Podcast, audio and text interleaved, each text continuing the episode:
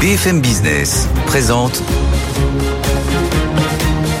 Edwige Chevrillon, la grande interview. Bonsoir à tous, bienvenue dans cette grande interview. On le disait, c'est difficile d'être banquier, surtout aujourd'hui, surtout pour le patron de la Société Générale, mais c'est aussi difficile d'être assureur. Adrien Couret, bonsoir. Bonsoir Edith Chevrillon. Merci d'être avec nous. Vous êtes directeur général d'AEMA Group. AEMA Group, bon, ça fait deux ans, mais on ne connaît pas encore vraiment. Par contre, on connaît tous la Massif, Aesio Mutuel, Abeille Assurance, Ophi Investment. Bon, donc en tout, 200 000 collaborateurs, je le disais, 16 euh, milliards de chiffre d'affaires pour 2022. 2023, ça sera quoi? On sera à peu près dans les mêmes tendances. On va sans doute parler que 2023 est une année qui va pas être facile pour l'assurance. Non, le moins qu'on puisse dire, justement, il y avait la grande réunion à Monaco la semaine dernière de tous les assureurs et les réassureurs. On le voit, on parle de planification écologique aujourd'hui les assureurs, vous êtes les premiers touchés par le réchauffement climatique, les catastrophes naturelles. Vous êtes même au point où vous dites on peut plus les assurer. Oui, pour vous donner un, chiffre, hein, dans les 30 prochaines années, on pense que le coût lié aux catastrophes naturelles va être trois fois supérieur à celui des trois dernières années. On a vécu en 2022 la pire année en matière de catastrophes climatiques depuis 1999. Et c'est une charge qui ne cesse d'augmenter. Alors évidemment, en 2022, on pense aux grêles qui ont eu lieu, euh, on pense aux sécheresses. Bah, la sécheresse, par exemple, même si euh, l'été chaud de 2022, tout le monde s'en souvient, elle continue à produire ses effets en 2023. Souvenez-vous, les, les arrêtés de catastrophes naturelles sécheresse qui viennent d'être délivrées euh, par le ministère de l'Intérieur. Plus de 4000 communes qui sont concernées. Donc structurellement, l'assurance fait face à une charge de catastrophe climatique très importante et elle a besoin d'avoir les ressources par rapport à ça. En 2023, ça va être quoi, vous pensez euh, Parce que là, il y a eu... Si on reste en France, hein, vision d'abord française, après on va élargir évidemment à tout ce qui se passe euh, de terrible au Maroc ou au Libye. Mais en France, là, les, Hautes-Pyrénées ont souffert. Il y a encore eu un épisode Sévenol ce week-end on voit qu'il y a des difficultés euh, de, plus en plus importantes. Qu'est-ce que est-ce qu'un jour vous allez nous dire, eh ben non, vous n'êtes plus assuré pour les risques de catastrophes naturelles? Alors aujourd'hui, on n'en est pas là, mais il est. mais vous y pensez il est possible qu'un jour ça arrive parce qu'il faut bien avoir en tête la hauteur de, la marche. Les catastrophes naturelles euh, en 2022, c'est 10 milliards d'euros. Aujourd'hui, on n'y est pas encore sur 2023, mais l'année n'est pas terminée. Et puis nous avons eu d'autres événements, d'autres sinistres qui ne, qui ne ressortent pas des catastrophes naturelles, mais qui se sont produits parce que l'assureur, il est là partout. Je pense au séisme, par exemple, dans les, dans les Charentes-Maritimes. Mmh. Euh, ça a été euh, important, de l'ordre de 300 millions d'euros. Je pense aux émeutes des mois de juin et juillet. Nous sommes intervenus au niveau du, secteur pour, de l'ordre de 700 millions d'euros.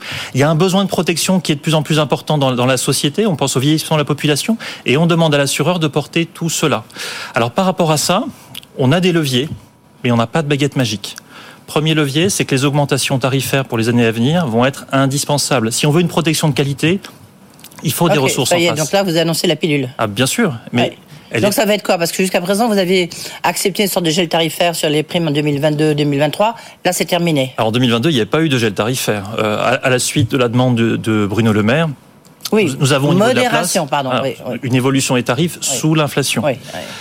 Elle me paraît difficile à tenir dans le temps, vu l'importance de nos charges. Et ma conviction, c'est que, je ne parle pas pour groupe, je parle globalement hein, pour, le, pour le secteur. Euh, en 2022 euh, et pour 2023, les tarifs ont connu, euh, l'inflation a été un plafond pour les tarifs. Je pense que pour l'année à venir, l'inflation sera un plancher. Parce qu'en 2022 comme en 2023, ce que nous voyons, c'est que nos charges sont supérieures à nos ressources. Et si on veut garantir une protection des Français dans le temps, le plus largement sur le territoire, pour ne pas faire de sélection territoriale, eh bien, on a besoin de ces ressources-là. Pardonnez-moi, moi, ce qui m'intéresse, c'est de savoir combien, mes, combien ma prime va augmenter. Enfin, c'est comme tous les, les gens qui nous écoutent. Euh, donc ça, ça va être quoi? Euh... je, pense que ça tournera dans l'environnement autour de nous, euh, autour de l'inflation un peu plus, un peu plus, parce que. regardez par exemple en assurance automobile, on pense à l'inflation générale de 5%. Nous, ce qu'on voit depuis un an, c'est que les, pièces de réparation, elles augmentent de 10%. Et ça n'est pas la première année que ça se produit. Regardez. Mais donc votre base de départ, ça va être, euh, comme vous nous dites, ça sera supérieur à l'inflation. C'est par exemple, ça sera l'inflation des pièces automobiles pour tout ce qui est l'auto. Donc c'est 10% ou ça sera 5% à la moyenne? Alors moi, je, je parle autour de l'inflation générale. Ensuite, ça, dépendra de la politique euh, des différents assureurs. Nous, nous sommes un groupe mutualiste mmh. et depuis des années, ce que nous faisons, c'est que nous comment dire, nous, nous, prenons un peu sur nos marges par rapport à cette évolution tarifaire. En revanche, cette modération tarifaire, elle aura beaucoup de mal à durer dans le temps de façon pérenne. Sinon, il y aura des choix à faire que nous, nous ne voulons pas. Hein qui sont des choix, par exemple, de refuser d'assurer certaines parties de la population, certaines parties du territoire. Là-dedans, il faut que tout le monde fasse un effort. Je parlais des constructeurs automobiles, je parlais des professions de santé, on peut parler des réassureurs également, on peut parler des pouvoirs publics. Autour de cette question du coût du risque, il y a un effort social à faire.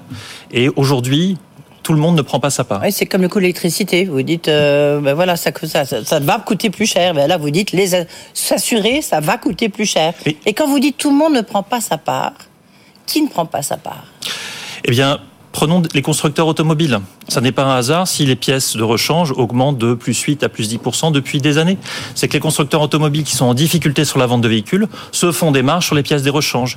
Nous, ce que nous demandons depuis euh, plusieurs années, c'est que le monopole que les constructeurs ont sur ces pièces de rechange tombe pour que lorsqu'il y a un changement de pièce automobile, eh bien on puisse s'appuyer sur euh, différentes sources ou de la, ou de la pièce d'occasion. Les constructeurs font obstacle à ça. Et l'an dernier, à l'occasion de la modération tarifaire que Bercy nous avait demandé, nous avions demandé en contrepartie de pouvoir euh, faire en sorte que ce monopole soit soit abaissé. Donc constructeur automobile, c'est un c'est un exemple aujourd'hui. Euh, on peut également euh, parler de la question des pouvoirs publics, la question des taxes. Est-ce que vous savez par exemple que euh, l'assurance, qui est pourtant un produit de première nécessité, fait partie, fait partie des produits les plus taxés euh, de, de, de, toute l'économie. Ça représente combien par rapport justement à, un prix de, un prix euh, de carburant? Bah, Prenons l'assurance de base, l'assurance oui. routière, celle dont tous les Français ont besoin pour aller travailler. Elle est taxée à 33 c'est plus qu'un produit de luxe.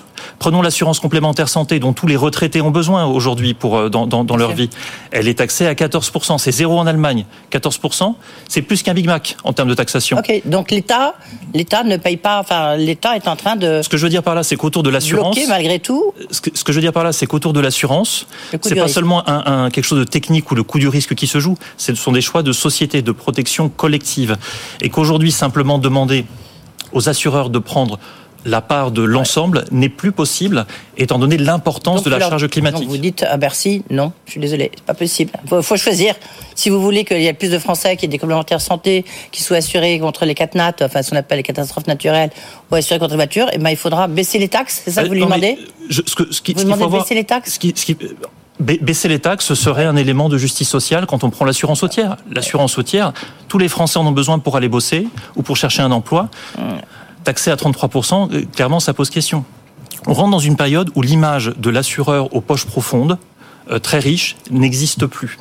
L'assureur, il joue un rôle d'amortisseur très important entre tous les changements du monde et les Français. Et pour ça, quelque part, nous sommes un secteur qu'il faut soutenir et qu'il faut aider. Le, en plus, euh, là, on a regardé évidemment tout ce qui était plus euh, prime d'habitation, prime de. Euh, juste un point. Est-ce que vous êtes, euh, puisqu'on parle de planification écologique aujourd'hui, est-ce que vous vous dites, euh, on peut avoir, je sais pas, une ristourne par exemple, si j'ai une ou un bonus si j'ai une voiture électrique, si j'ai fait, j'ai transformé mon appartement et qui devient, qui n'est plus une passoire énergétique. Est-ce que vous avez des, vous imaginez des incitations comme ça? Là-dessus, il faut bien revenir à la base de l'assureur, qui est le coût du risque. Évidemment, oui. un véhicule électrique pollue moins, quoique il y a un débat sur le sujet, hein, selon la, toute la chaîne de production qu'on regarde. En revanche, un véhicule électrique voilà, tel qu'on le connaît aujourd'hui... C'est ce que vous dites là, Adrien Corret. C'est une réalité. Il y, a, il y, a, du débat autour de la production des batteries, la production d'énergie, comment elle se fait. Et le deuxième élément, c'est une, on sait aujourd'hui qu'un véhicule électrique, en tout cas dans l'état euh, de la production d'aujourd'hui, euh, coûte plus cher à réparer. Donc il y a une balance qui se fait. Là où nous avons un levier important, c'est sur nos politiques d'investissement. Nous, en tant que AEMA Group, nous investissons 10% de l'épargne des Français. Le choix oui. que nous avons fait. Ça représente combien en milliards Vous savez, moi j'aime bien. C'est le... à peu près 200 milliards d'euros. C'est ça, oui. Et nous avons fait le choix euh, d'avoir une politique qui soit extrêmement forte sur le plan de la transition écologique. Nous, nous investissons directement dans les industries de transition à hauteur de 10 milliards d'euros. Nous avons des politiques actives au niveau des assemblées générales euh, des sociétés cotées pour leur demander de rendre des comptes oui. sur la politique ah, climatique. Oui, on a beaucoup, j'ai encore beaucoup de questions à vous poser, mais souvenez-vous, euh, vous avez voulu pour l'Assemblée générale de Total Énergie, où vous aviez rameuté un peu, à peu près 10% des actionnaires, vous êtes comporté un peu comme un fonds activiste en disant on veut peser sur la stratégie de Total. Est-ce que vous estimez que vous avez pesé sur la stratégie de Total? Moi, ce que je vois, c'est la dynamique année après année. Oui. Nous étions 5%, nous sommes passés à 10%, à 12%. Mais pourquoi faire?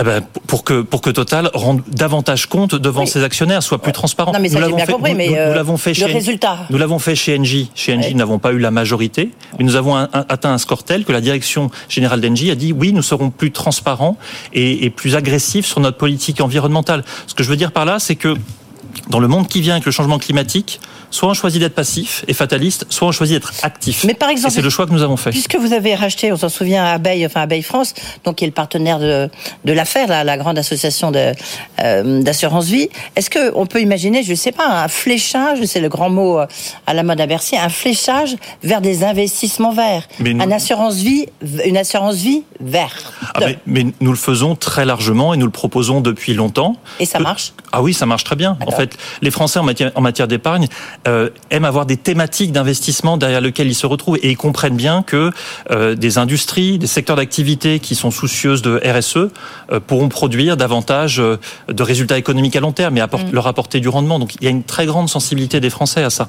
Nous le faisons de notre propre initiative. Avec Ophi Invest, nous ouvrons un certain nombre d'unités de compte, de fonds sur le sujet et nous participons aux initiatives de place portées par Bercy sur, sur le sujet également. Oui. Bercy vous a demandé, je crois que vous êtes les premiers, les premiers sur la liste. Il y a une mission de réflexion sur la transformation des modèles économiques. euh, c'est une phrase un peu longue, des modèles économiques confrontés justement au changement climatique. Et les assureurs, évidemment, je le disais, vous êtes les premiers touchés.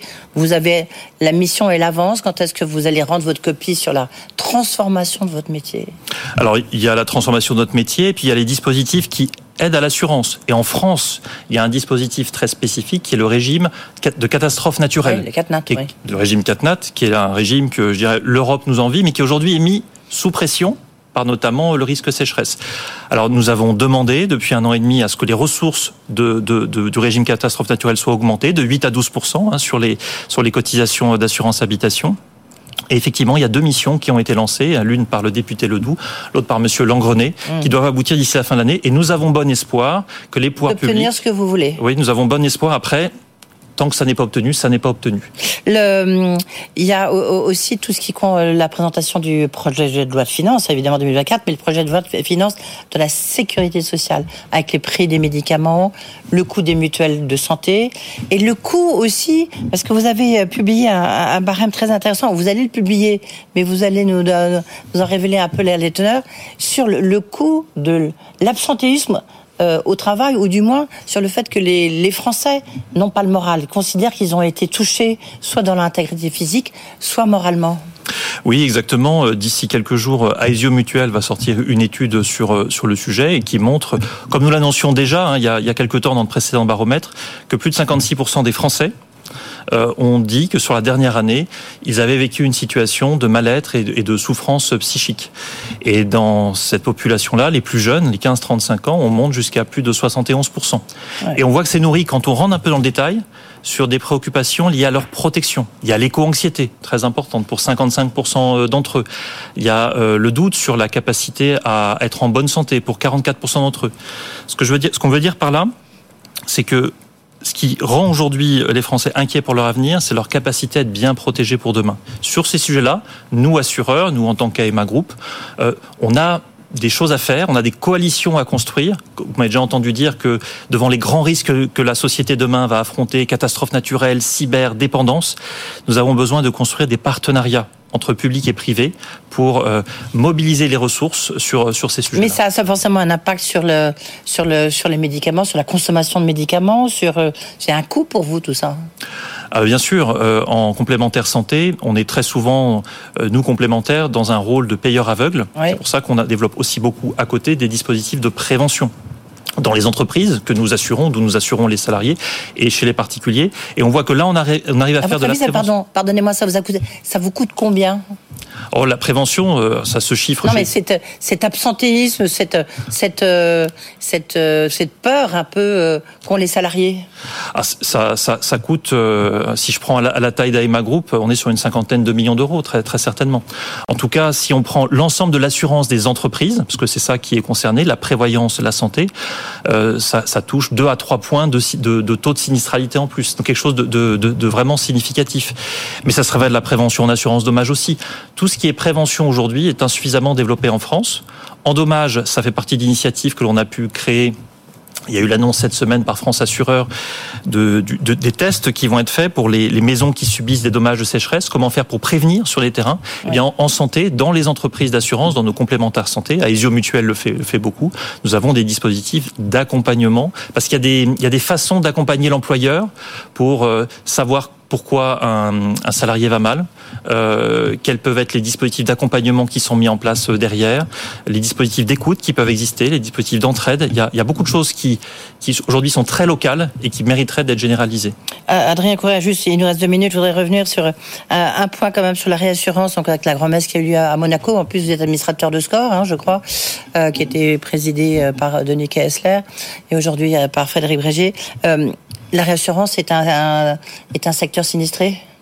C'est la conclusion de ces grands-messes alors non, la conclusion de cette grande messe, en tout cas de cette année, mais qui est la dans la continuité de l'an dernier, c'est qu'on est dans un changement de cycle et qu'il y a d'un côté une réassurance qui a augmenté ses tarifs, qui a réduit son exposition au risque, alors qu'il y a un secteur de l'assurance qui, au contraire, a besoin d'une couverture très forte. Et moi, je crois que cet écart-là, là, je prends ma casquette d'assureur, il ne pourra pas durer longtemps. Il faut aussi que la réassurance puisse prendre sa part sur le long terme, parce que sans assurance, il n'y a pas de réassurance. Vous avez, vous avez une idée du coût de ce qui s'est passé pour les assureurs, hein, bien sûr, au Maroc ou en Libye Ou c'est encore trop tôt? Pour vous dire que c'est trop tôt, aujourd'hui, on parle d'une fourchette entre 1 et 8 milliards d'euros pour le pays. Ah oui. Mais ce qui est frappant derrière, c'est pour le Maroc. Ce qui est frappant derrière, c'est que on, peu de Marocains sont assurés. Et c'est là qu'on voit le rôle social de l'assurance, c'est que des personnes vont être démunies parce que c'est un pays où l'assurance habitation, par exemple, n'est pas assez développée.